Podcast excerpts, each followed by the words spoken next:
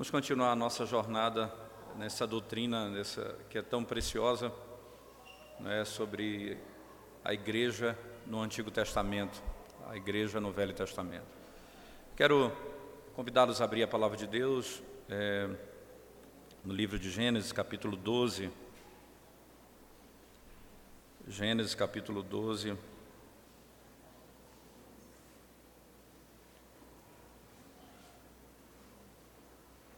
Vamos ler os primeiros versos do capítulo 12, irmãos. Diz assim a palavra de Deus. Ora, disse o Senhor a Abraão: Sai da tua terra, da tua parentela e da casa de teu pai, e vai para a terra que te mostrarei. De ti farei uma grande nação e te abençoarei, e te engrandecerei o nome. Se tu uma bênção. Abençoarei os que te abençoarem, amaldiçoarei os que te amaldiçoarem. Em ti serão benditas todas as famílias da terra. Vamos orar ao Senhor mais uma vez. Obrigado, Santo Deus, pelo privilégio de podermos abrir a tua palavra mais uma vez para ouvirmos a tua voz. Fala conosco, desvenda os nossos olhos, traz glória ao teu próprio nome edifica a tua igreja. Em nome de Jesus nós pedimos, humildemente. Amém. Quando ah, nós estabelecemos ontem alguns princípios básicos do porquê estudar a doutrina da igreja e porquê estudá-la no Antigo Testamento, nós lançamos ali um ponto fundamental que diz respeito a pessoa de Abraão, ou Abraão no primeiro momento, como sendo esse que vai linkar toda essa relação. É importante que a gente compreenda que a igreja do Senhor, ela não tem origem em Abraão em termos práticos, podemos dizer assim, mas ela é revelada é, quando Abraão é chamado de dentre as nações. Lembre-se, a figura de Abraão, ela tem um papel enigmático, representativo, que tipifica literalmente aqueles que creem e são membros do corpo de Cristo. Você tem uma ideia? Né, todos os elementos que nós temos na igreja do Novo Testamento estão ali estabelecidos em Abraão e na sua, na sua história.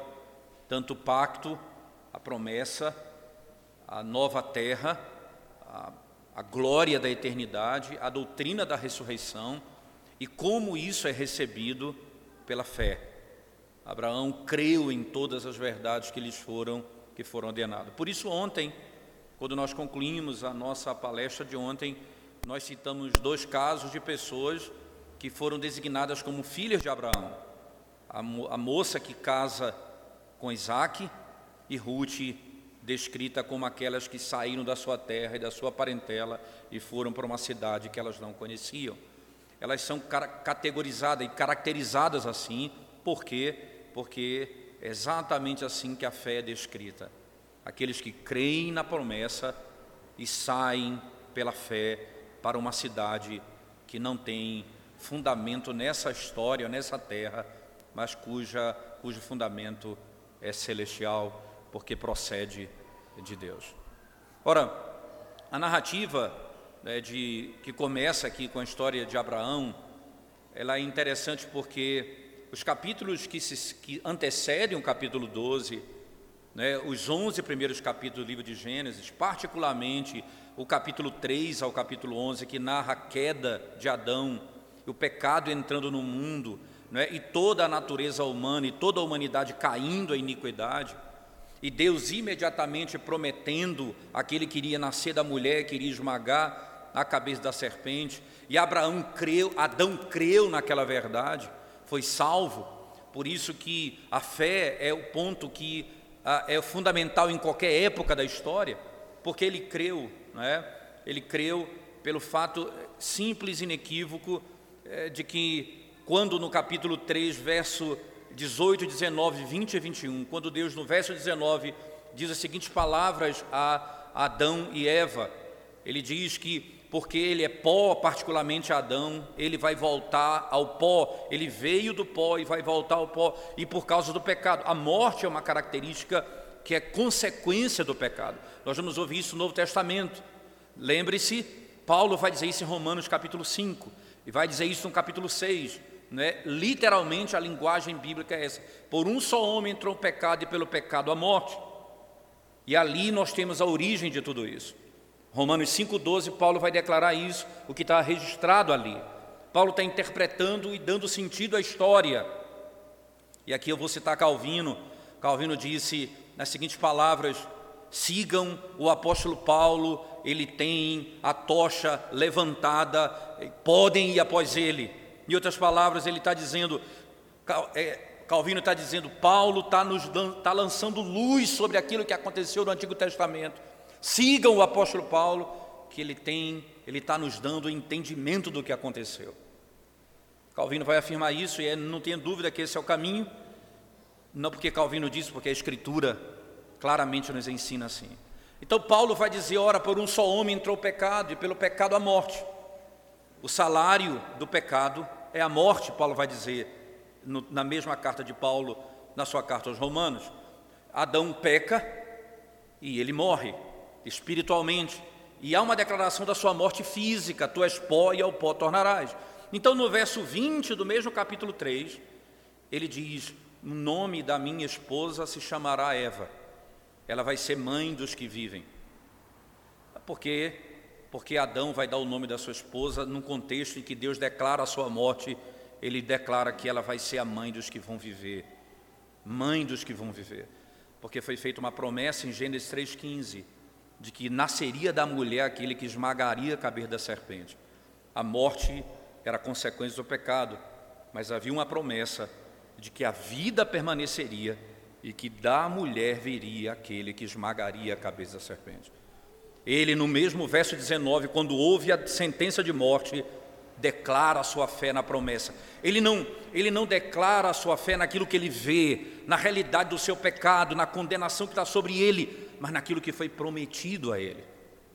Então ele dá o nome da sua mulher, Eva, aquela que é mãe dos que vivem. No verso 21 do mesmo capítulo 3, então Deus vai vesti-lo, cobri-lo com pele de animal. Exatamente mostrando a necessidade do sacrifício que está posto em Gênesis 3,15. A serpente vai ferir o calcanhar dele e ele vai esmagar a cabeça da serpente. Nós lemos, nós lemos em Hebreus capítulo 2, versículo 14, as seguintes palavras: Na sua morte, Jesus Cristo, ele destruiu aquele que tem o poder da morte, a saber, o diabo. Hebreus 2, verso 14. Na sua morte, ele destruiu aquele que tem o poder da morte, a saber, o diabo. Tá, a promessa é que o cordeiro que seria imolado, na sua morte, destruiria Satanás. Então está posto naquele princípio de que o calcanhar seria ferido, de que o sofrimento seguiria. O autor da carta aos Hebreus diz: Cristo foi aperfeiçoado no sofrimento. Não que ele não fosse homem perfeito, ele foi aperfeiçoado em que sentido? Ele se tornou pronto para ser meu redentor, profeta, sacerdote e rei. Ele foi pronto, ele adequado para morrer pelos meus pecados. E ele foi então preparado por meio do sofrimento. E no, e no ponto final da humilhação, quando ele morre e é sepultado, ele destrói o poder de Satanás. O evangelista João, de maneira belíssima e poética, eu diria até, ele descreve insistentemente que tudo ocorreu no jardim. Foi no jardim que ele foi tentado, foi no jardim que ele foi sepultado, para que fique claro na imagem de quem conhece o Antigo Testamento, que foi no jardim do Éden que o diabo ganhou poder contra a humanidade, e foi no jardim do Getsemane que ele perde o poder sobre a igreja, quando Cristo morre e destrói o poder de Satanás. Ora, a beleza dessa realidade invoca um princípio claro, é pela fé. Adão creu. Isso me parece tão óbvio, aparentemente, por uma razão simples. Na sequência da própria narrativa, o capítulo 4 de Gênesis, capítulo 5, no verso 17 do capítulo 4, depois que Caim mata Abel, no verso 17, Caim se aparta da presença de Deus e vai para um lugar distante. E ali começa a narrativa de Caim, onde ele tem uma genealogia oposta, que segue os caminhos da iniquidade. No final, no capítulo 5, iniciando o capítulo 5, você vai ter a genealogia de Adão, que começa com Sete, não começa com Caim. Caim tem uma genealogia à parte. Adão tem uma genealogia que não inclui Caim, mesmo ele sendo filho de Adão e Eva. Porque a genealogia ali era muito mais do que um caráter étnico, era daqueles que criam. A Caim se apartou da presença de Deus. O Novo Testamento vai entender isso de maneira tão gloriosa, irmãos, que na, na primeira carta de João, no capítulo 3, João vai dizer, no verso 10 ao 12 particularmente, essa é a distinção, essa é a diferença de João entre aqueles de João, entre os filhos de Deus e os filhos do diabo. Os filhos de Deus, eles amam e praticam a justiça. Os filhos do diabo não fazem isso. Aí ele continua, João. Eles não fazem como Deus ordena, porque desde o princípio é essa ordem que devemos amar uns aos outros. Aí João continua, não como Caim, que era do maligno e por isso matou a seu irmão. Então está claro que aquele Caim que seguia os passos de Satanás, que não creu nas promessas, se aparta da presença de Deus e se transforma nessa realidade. Adão creu, e você tem a genealogia dele no capítulo 5, que é concluída, se você olhar o capítulo 5 de Gênesis, ela é concluída ali com o nascimento de Noé. E quando ele nasce, e antecedendo o próprio Noé, Enoque. É uma marca inequívoca da genealogia de Adão. Eles nascem, têm filhos e morrem, nascem, têm filhos e morrem. E nasceu Enoque, que não morreu. E nasce Noé, aquele que vai trazer descanso para a terra que Deus amaldiçoou. A promessa do Redentor, a perspectiva inequívoca dessa linhagem está estabelecida. Acontece que o pecado, ele não é, ele não é, ele não é de uma etnia, ele é do coração. E aí, quando o momento depois de Noé, os filhos de Deus com as filhas dos homens se unem, a violência e a iniquidade se torna uma realidade que toma conta do mundo. Deus pune o mundo com o dilúvio, sobrando Noé e sua família. Acontece que quando Noé desce da arca, um dos seus filhos, chamado Cã, se revela filho de Caim, filho do diabo, e se aparta do Senhor, onde se pratica a idolatria. Então, o mundo é espalhado naquele contexto onde o capítulo 11 encerra essa sessão com a história da, do, da Torre de Babel, de onde vem o conceito da Babilônia. Nesse momento, o mundo espalhado, onde eles saem pelo mundo, então Deus chama do mundo, no capítulo 12, Abraão. Sai da tua terra e da tua parentela e vai para uma terra que você não conhece. é pela fé. Ele é o padrão nesse contexto. E essa é a igreja. A igreja, o termo, a palavra igreja, né, eclesia, como nós falamos, em, na, o termo utilizado no grego, é o ser chamado para fora, é o ser tirado. Entenda, eles foram chamados. Sai da tua terra e da tua parentela, e vai para uma terra que eu te mostrarei. As promessas estão aqui estabelecidas.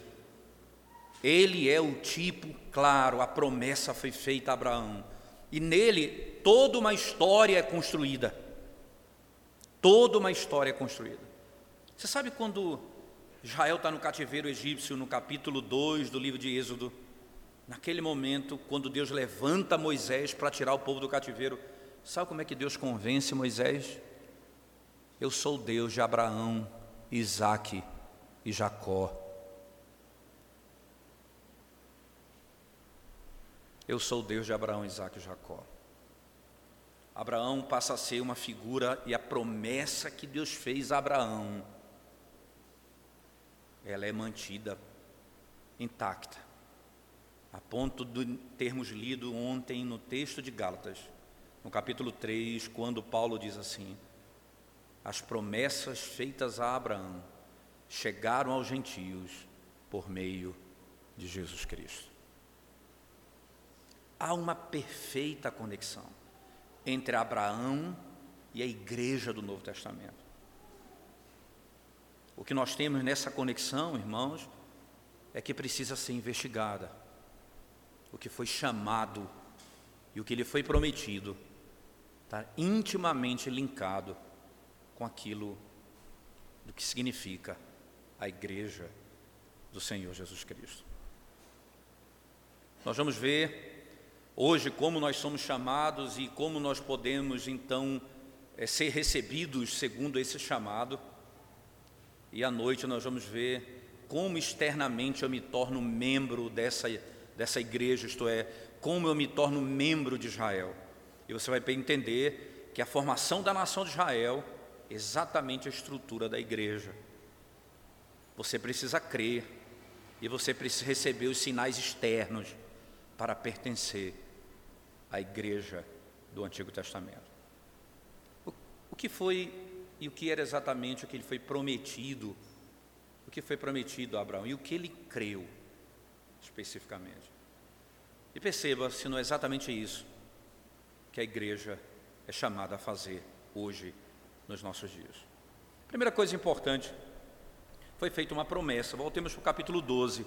E a promessa foi, primeiro, uma ordem, né? Ora, disse o Senhor a Abraão: sai da tua terra e da tua parentela e da casa do teu pai. Então, aqui é uma ordem.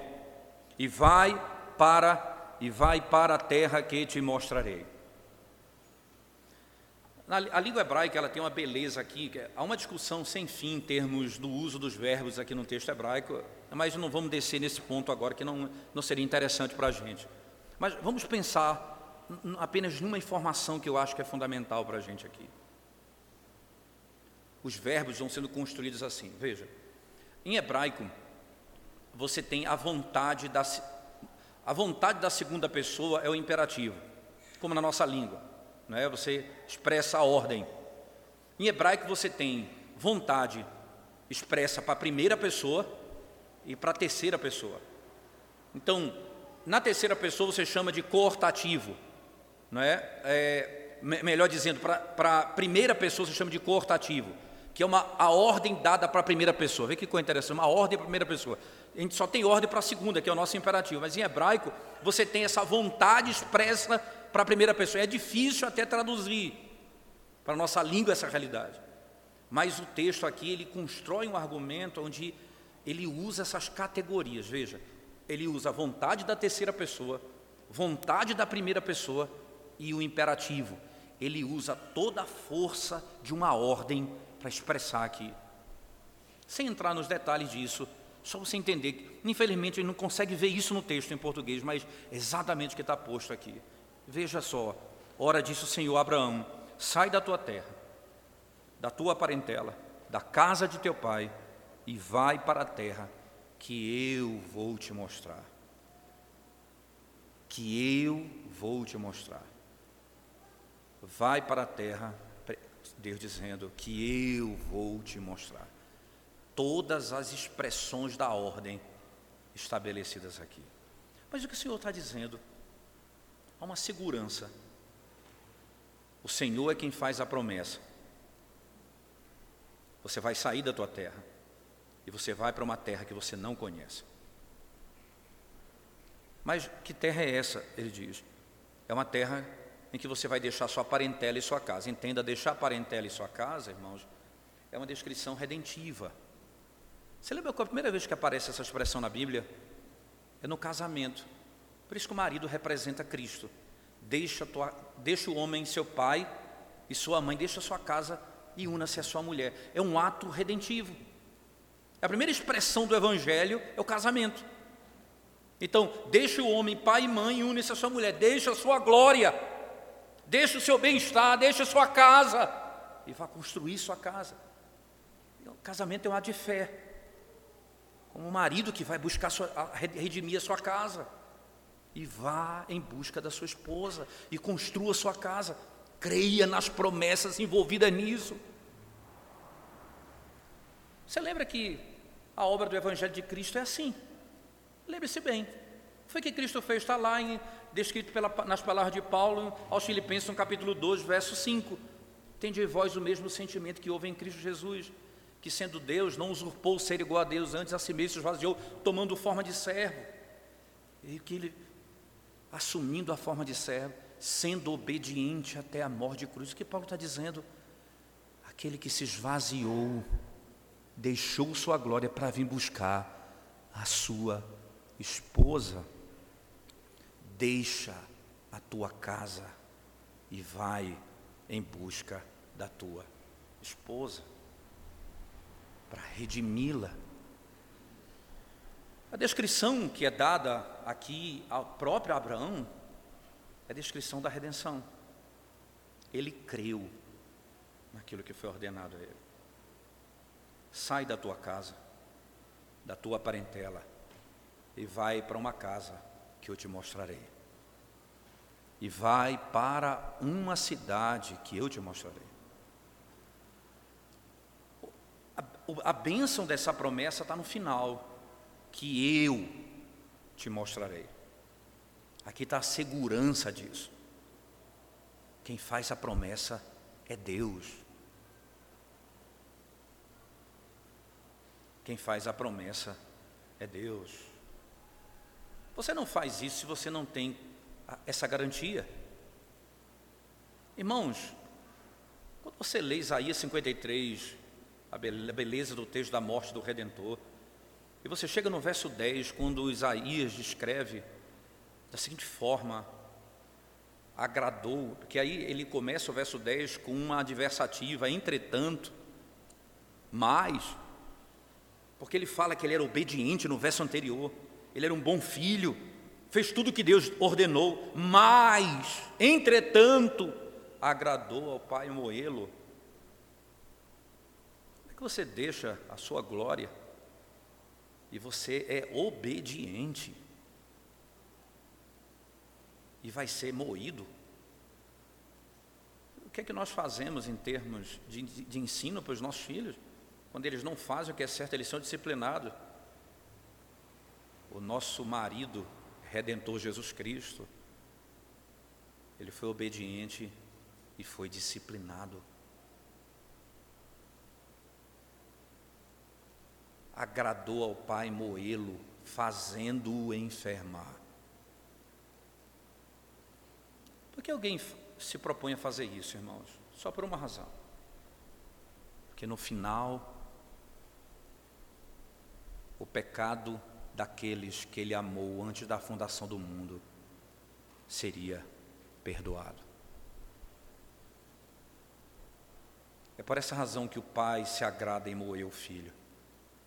É por essa razão que o filho voluntariamente sai para morrer pela igreja. sai da tua terra.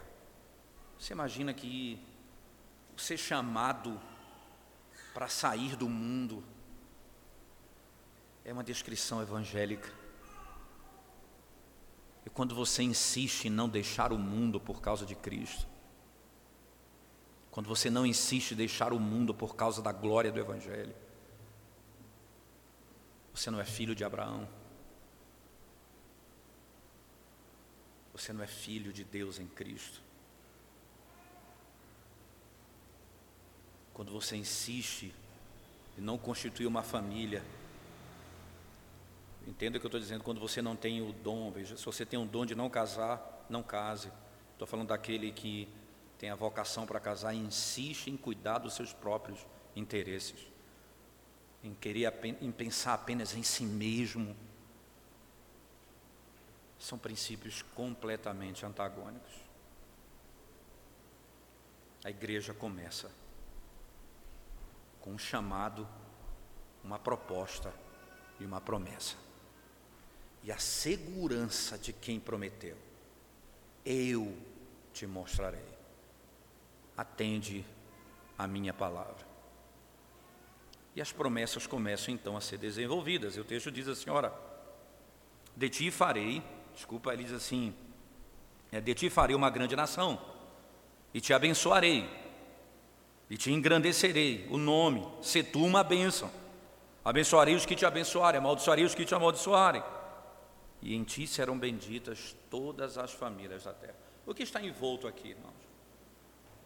Que o Senhor cuidaria dele durante a sua caminhada e cuidaria dele na eternidade. Ele creu no Senhor que supre as nossas necessidades aqui e para sempre. Pastor, onde que tem aqui eternidade nesse texto? Onde tem eternidade nesse texto? Vamos então não é, é em pensar como essa, esse texto se desenvolve. Não é? Lembre-se que Abraão, então, aqui é nele que as nações serão abençoadas. É nele, diz o texto. Serão benditas em teu nome. Perceba que o pacto de Deus faz com Abraão tem um peso representativo fundamental, a ponto de Paulo, mais uma vez, citando Gálatas, dizer: o que Deus prometeu a Abraão é dado aos gentios por meio de Cristo. Aquele que, em última instância, Abraão representava. Aquele que, em última instância, Abraão representava. E o que, que Abraão creu? Ele creu nas promessas. Primeiro, Deus daria a ele uma terra, uma pátria. E nós sabemos que a Escritura vai dizer que Abraão andou na terra prometida, mas nunca possuiu. Olha, como Deus cumpriu essa promessa? O autor da carta aos Hebreus, no capítulo 11, eu queria que você abrisse sua Bíblia comigo, por favor. Acompanhe comigo a interpretação dada pelo apóstolo, o autor da carta aos Hebreus, Hebreus capítulo 11 a partir do verso 8, veja o que diz as Sagradas Escrituras. Diz assim a palavra de Deus.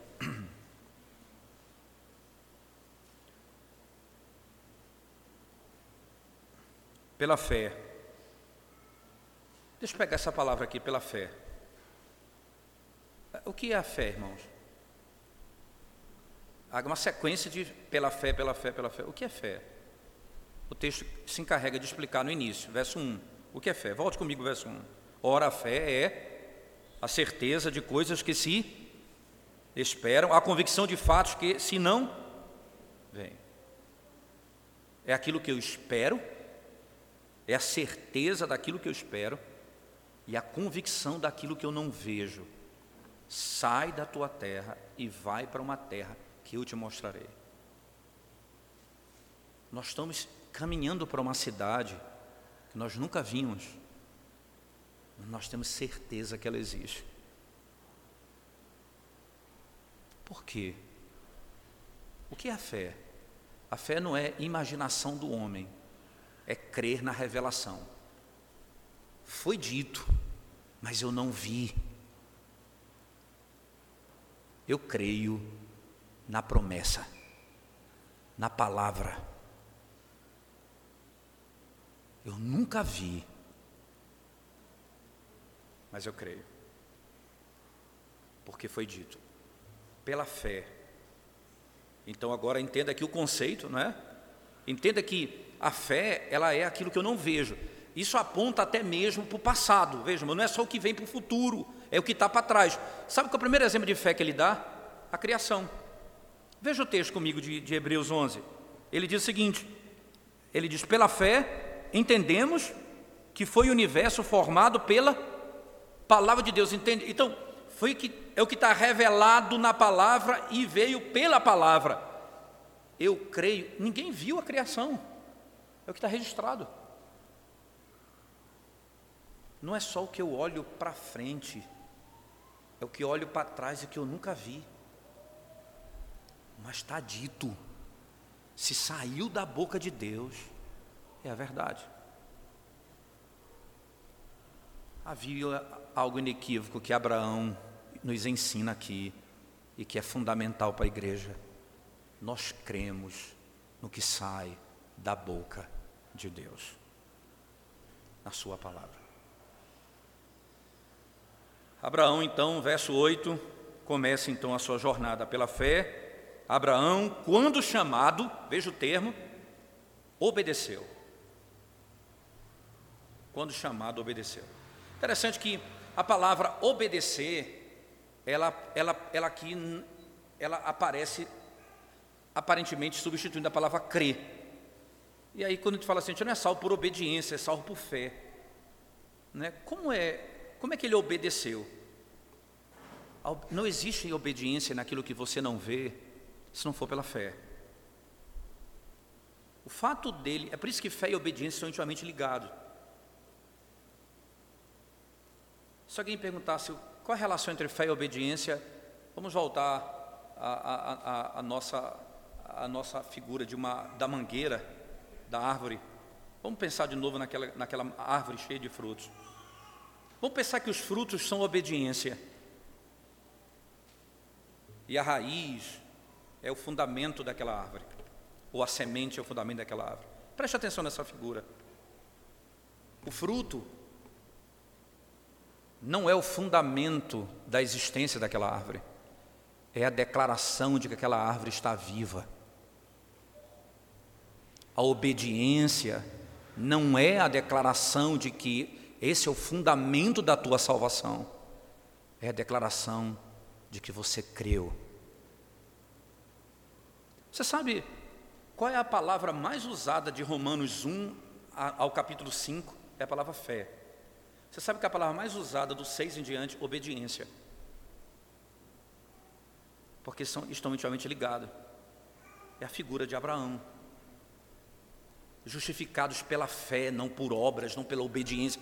Abraão não tem do que se gloriar diante de Deus. Romanos capítulo 4, verso 1. Abraão não tem do que se gloriar diante de Deus.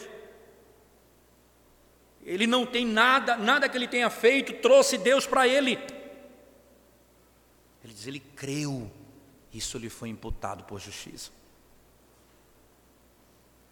A linguagem de Abraão nos mostra claramente que, ao crer no Evangelho, ao crer na promessa, ele partiu.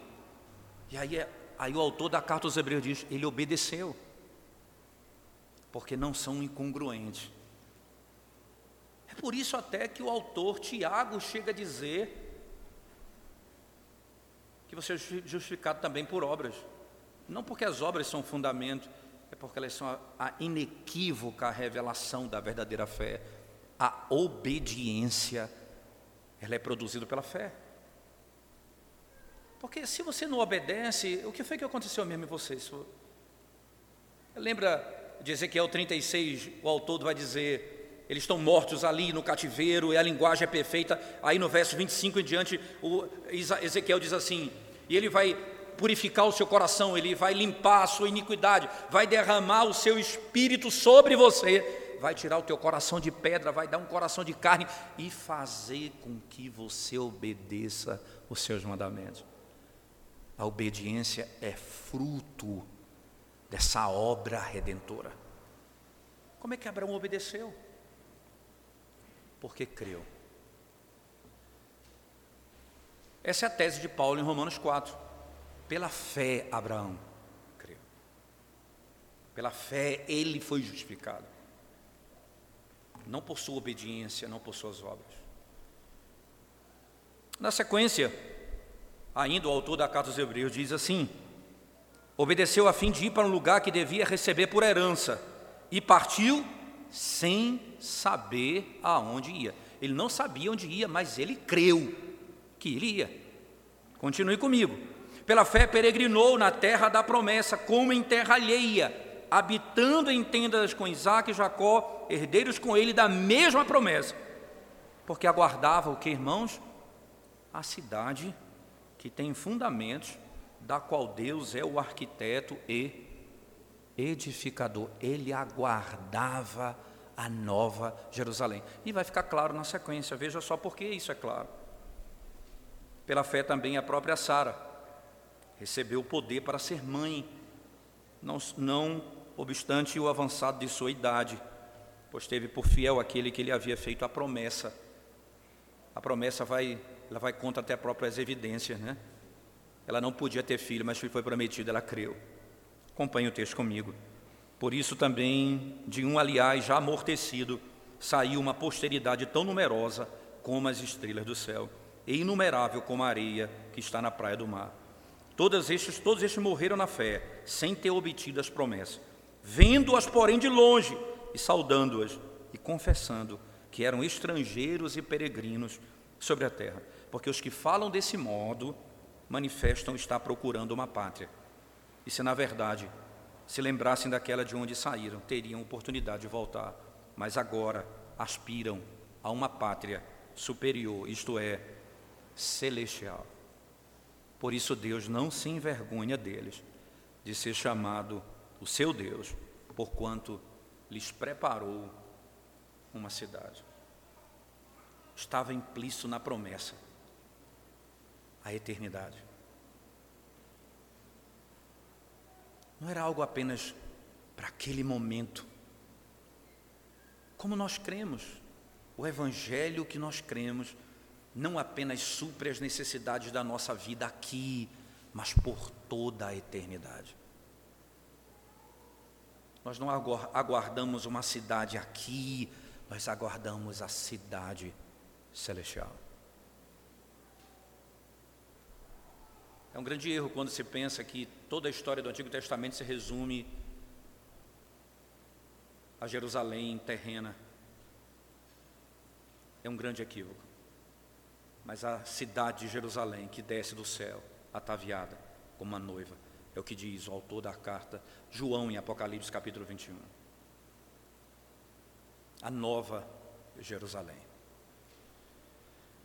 Ele criou então a promessa, veja então a fé de Abraão, ele, que foi que ele creu? Ele creu na verdade do evangelho que aponta para a glória da eternidade. Mas ainda, ele não creu apenas nisso. Então a pergunta vem: então ele tinha de crer na ressurreição. Abraão cria na ressurreição? É onde os historiadores vão dizer que a ressurreição é algo que foi inventado posteriormente. A Bíblia é clara em afirmar que a ressurreição foi ensinada desde o princípio. Por que, por que a gente pode dizer isso? Vamos para Gênesis capítulo 12, melhor, Gênesis capítulo 22, por favor. Voltemos ao nosso texto de Gênesis, né? Gênesis capítulo, capítulo 22. Você lembra ali, no capítulo 22, que é o ápice da história de Abraão, quando ele vai oferecer o seu filho como sacrifício, ordenado por Deus, literalmente ordenado por ele. Agora, a promessa foi feita. Que promessa, irmãos? De que Deus, Deus iria fazer do seu filho, no nome do seu filho seria chamada a sua descendência. Ele creu na promessa de novo. Mais uma vez ele creu. Como?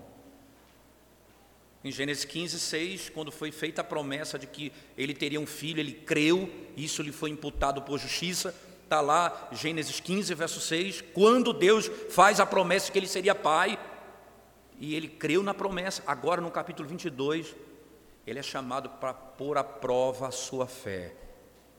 Aquele que fez a promessa vai cumprir a promessa?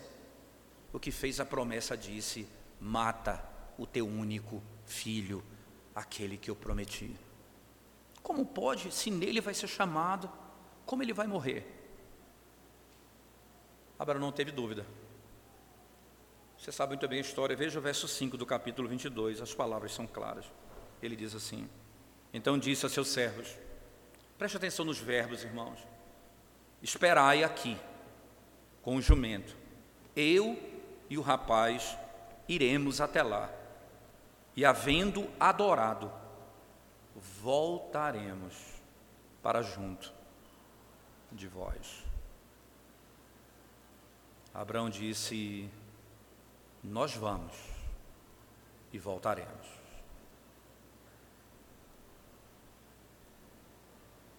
Isso aqui não era uma palavra de conforto para o filho, não. Eu vou te matar, mas tu não vai saber.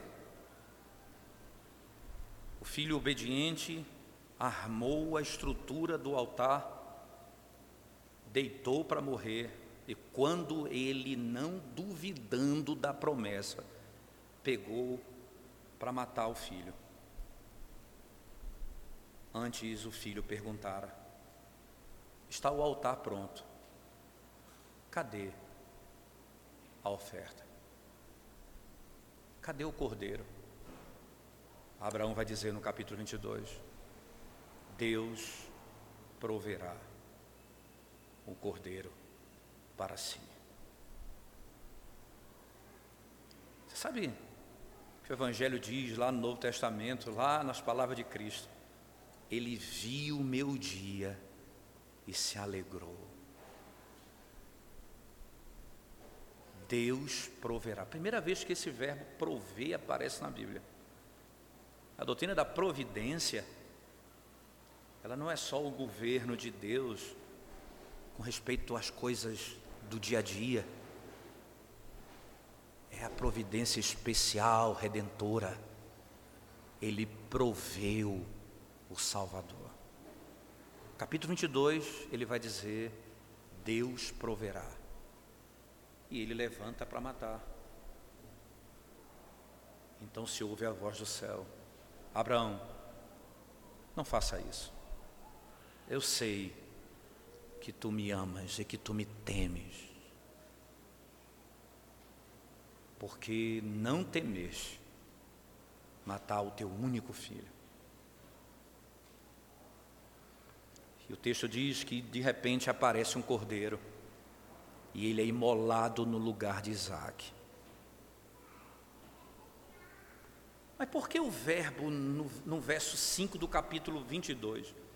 Eu e o rapaz iremos, adoraremos, nós vamos cultuar Deus e depois voltaremos na primeira pessoa do plural.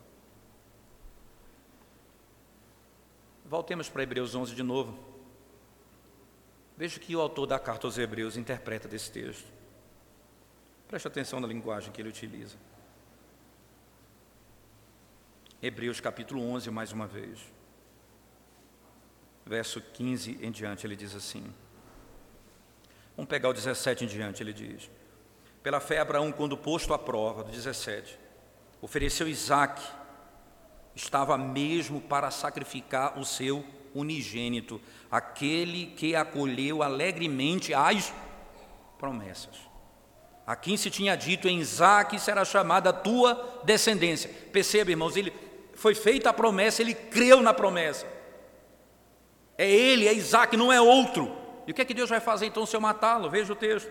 Porque considerou que Deus era poderoso até para ressuscitá-lo dentre os mortos. Agora veja o detalhe: de onde também figuradamente o recobrou. Nós iremos e voltaremos. Abraão creu na ressurreição.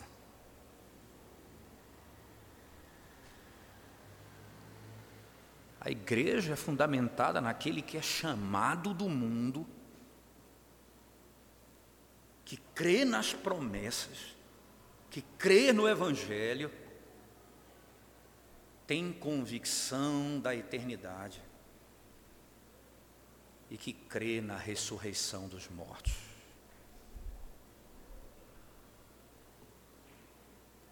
A fé de Abraão era inequívoca, a fé evangélica a fé evangélica. O que nós temos ainda aqui, irmãos, é como que Abraão é usado na história.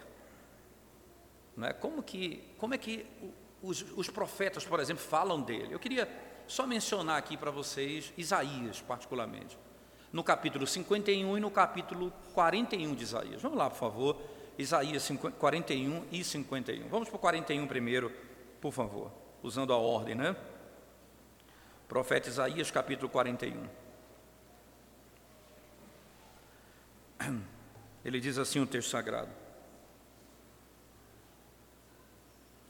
Calai-vos perante mim, 41 diante. Calai-vos perante mim, ó ilhas e povos, renovem suas forças.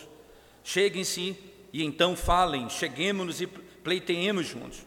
Quem suscitou do Oriente aquele cujos passos segue a vitória. Quem faz que as nações se lhe submetam e que ele calque aos pés os reis e com a sua espada os transforme em pó e com seu arco em palha é, e com seu arco em palha que o vento arrebata? Persegue-os e passa adiante a insegurança por uma vereda que seus pés jamais trilharam. Quem fez e executou tudo isso? Aquele que desde o princípio tem chamado as gerações à existência. Eu, o Senhor, o primeiro, e com os últimos eu mesmo. Os países do mar viram isto e temeram. Os fins da terra tremeram, aproximaram-se e vieram. Um ao outro ajudou e ao seu próximo disse: Ser forte. Assim o artífice anima os ourives, e o que alisa com o martelo, ou que bate na bigorna, dizendo na, sol, na soldura, na, sol, na solda, né? Está bem, está bem feita. Então, com pregos, fixa o ídolo, para que não oscile.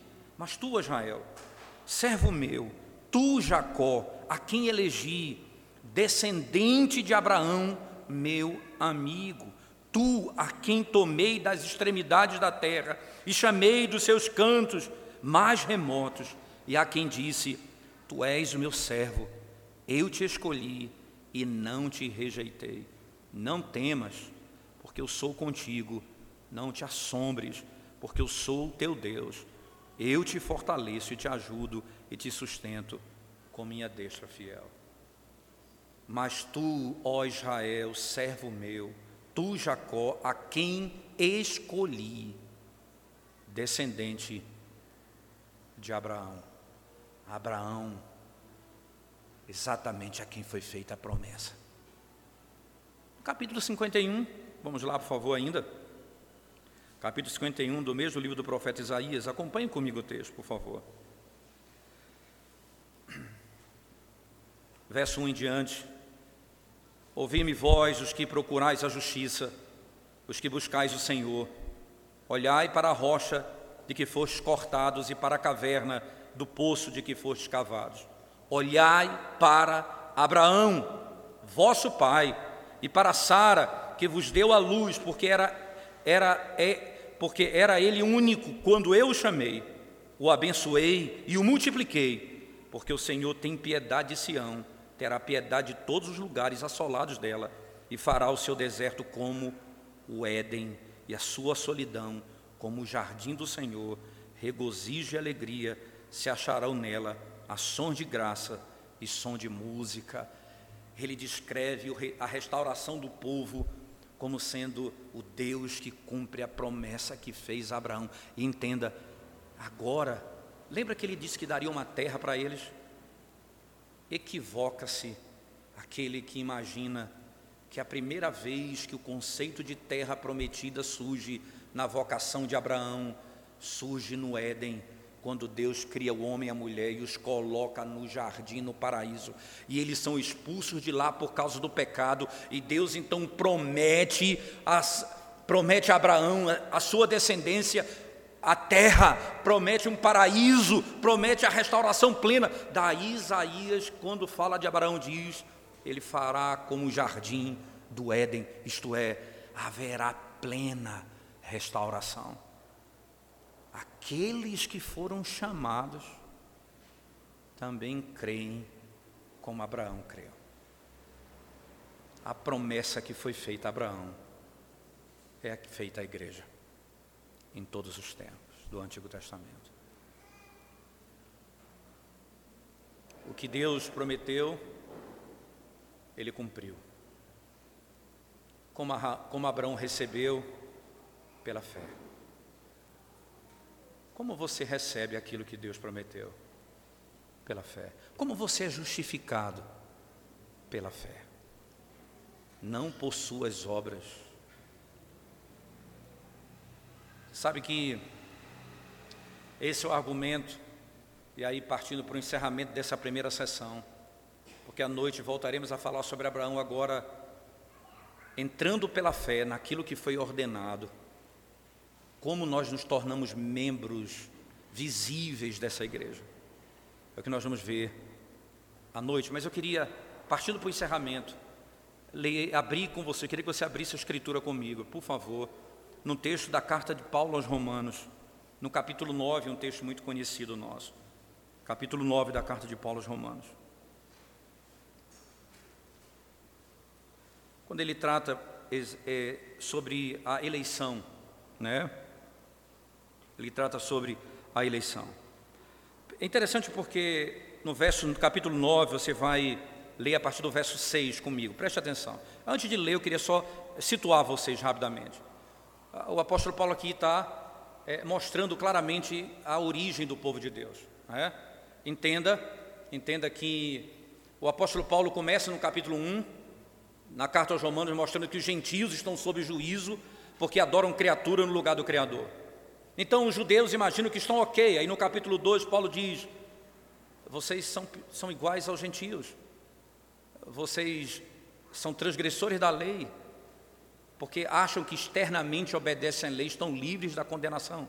Aí Paulo vai concluir o capítulo 3 dizendo: Ele encerrou todos no pecado, porque todos, todos carecem da glória de Deus, todos estão destituídos e todos precisam da glória de Deus. É a lógica da Escritura. Então Paulo passa a mostrar como é então que alguém pode ser salvo. Aí ele mostra pela graça do Evangelho de Cristo justificação pela fé, santificação, adoção, glorificação, é o que ele passa a tratar nos capítulos seguintes. Agora, ele vai provar para os judeus que essa doutrina é fundamentada desde o Antigo Testamento. É pela graça que eles são salvos, não são salvos por obras.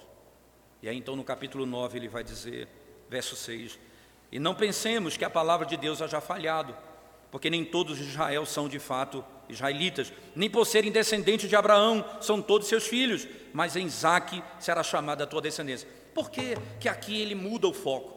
Vocês, nem todo mundo que nasce em Israel é filho de Abraão, é israelita de fato, mas aqueles que são descendentes, que são chamados em Isaac. Por quê?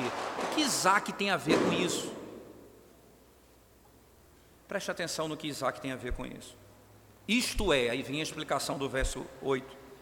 Estes filhos de Deus não são propriamente os da carne, mas devem ser considerados como os descendência, os filhos da promessa. Lembra que Abraão teve dois filhos? Um com Sara e a outro com, com a, a serva de Sara. Ismael e Isaac. Então alguém pensa, porque nasceu de Abraão, é filho de Deus. Ele diz: não, é o que é prometido. Não é o, de sangue, é o que é prometido. É o que ele está falando aqui. Aí, mas alguém pode dizer, mas ainda assim, mas ainda assim, nasceu dele. É, é verdade, mas nem todos que nascem dele, essa é a tese de Paulo no verso 6, nem todos que nascem em Israel são israelitas. Então, nem todos que são filhos de Abraão de sangue são filhos de Abraão pela fé. Mas, para que não haja dúvida no entendimento de Paulo, ele vai no seu argumento seguinte. Porque a palavra da promessa é esta, verso 9. Porque esse tempo, a esse tempo virei e Sara terá um filho, essa é a promessa. E não ela somente, mas também Rebeca, ao conceber de um só Isaac, nosso pai. E ainda não eram gêmeos nascidos, nem tinham praticado bem ou mal para que propósito de Deus quanto à eleição prevalecesse, não por obras, por, por, mas por aquele que chama. E aqui eu vou só fechar o argumento dizendo o seguinte: aí Paulo adentra o argumento. Eu vou mostrar para você agora Isaac, o filho da promessa.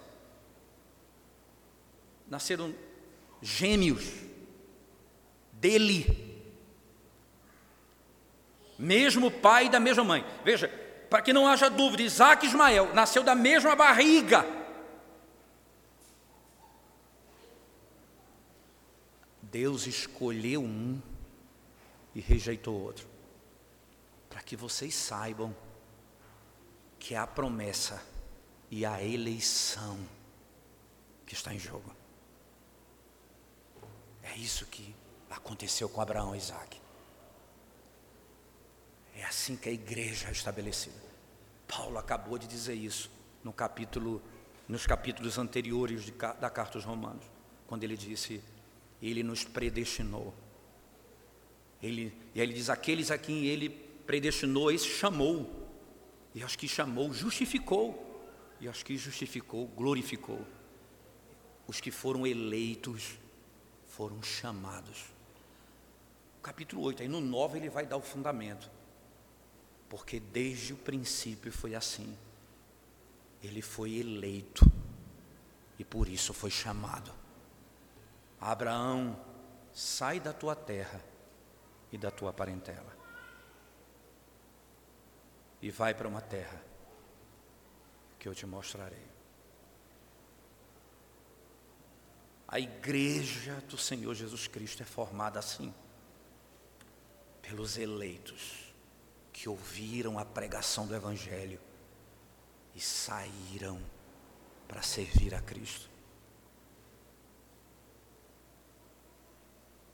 Não há nada mais evangelho do que o casamento. Não há nada mais evangelho do que deixar o mundo para seguir a Cristo. Porque nós cremos na promessa.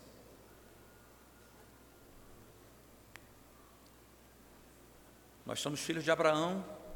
Abraão não morreu por nós. O cordeiro, nem o seu filho morreu por nós. Deus proveu o cordeiro, o descendente de Abraão. Aquele que iria nos redimir verdadeiramente. A igreja, assim no Antigo Testamento, é assim também no Novo Testamento. Como, que, como é que a igreja então é chamada pela pregação do Evangelho? E como os crentes, como os eleitos, como o pecador é salvo por meio da pregação, os eleitos são chamados porque creem nas promessas. E eles deixam o mundo, a sua casa, a sua parentela, para poder ir para uma cidade que eles não conhecem. Nós caminhamos assim, para uma cidade que nunca vimos, esperamos ansiosamente chegar. Ver a face do Redentor que eu nunca vi, mas almejo contemplar Sua beleza. Eu nunca vi, mas pela graça, nós cremos e partimos. Somos peregrinos e forasteiros nessa terra. Caminhamos para Nova Jerusalém. Essa é a igreja do Senhor. Hoje à noite, se Deus nos permitir, voltaremos a tratar desse tema. Agora, como? Como pertencer à igreja visível no Antigo Testamento e como isso se relaciona à igreja no Novo Testamento. Trataremos disso hoje à noite, se o Senhor nos conceder vida e graça. Vamos orar, vamos curvar nossa cabeça e orar ao Senhor mais uma vez nesse momento. Nós te damos graça, Senhor, pelo privilégio de podermos ouvir a tua palavra e meditarmos na glória do teu evangelho desde a antiga aliança, desde o Antigo Testamento.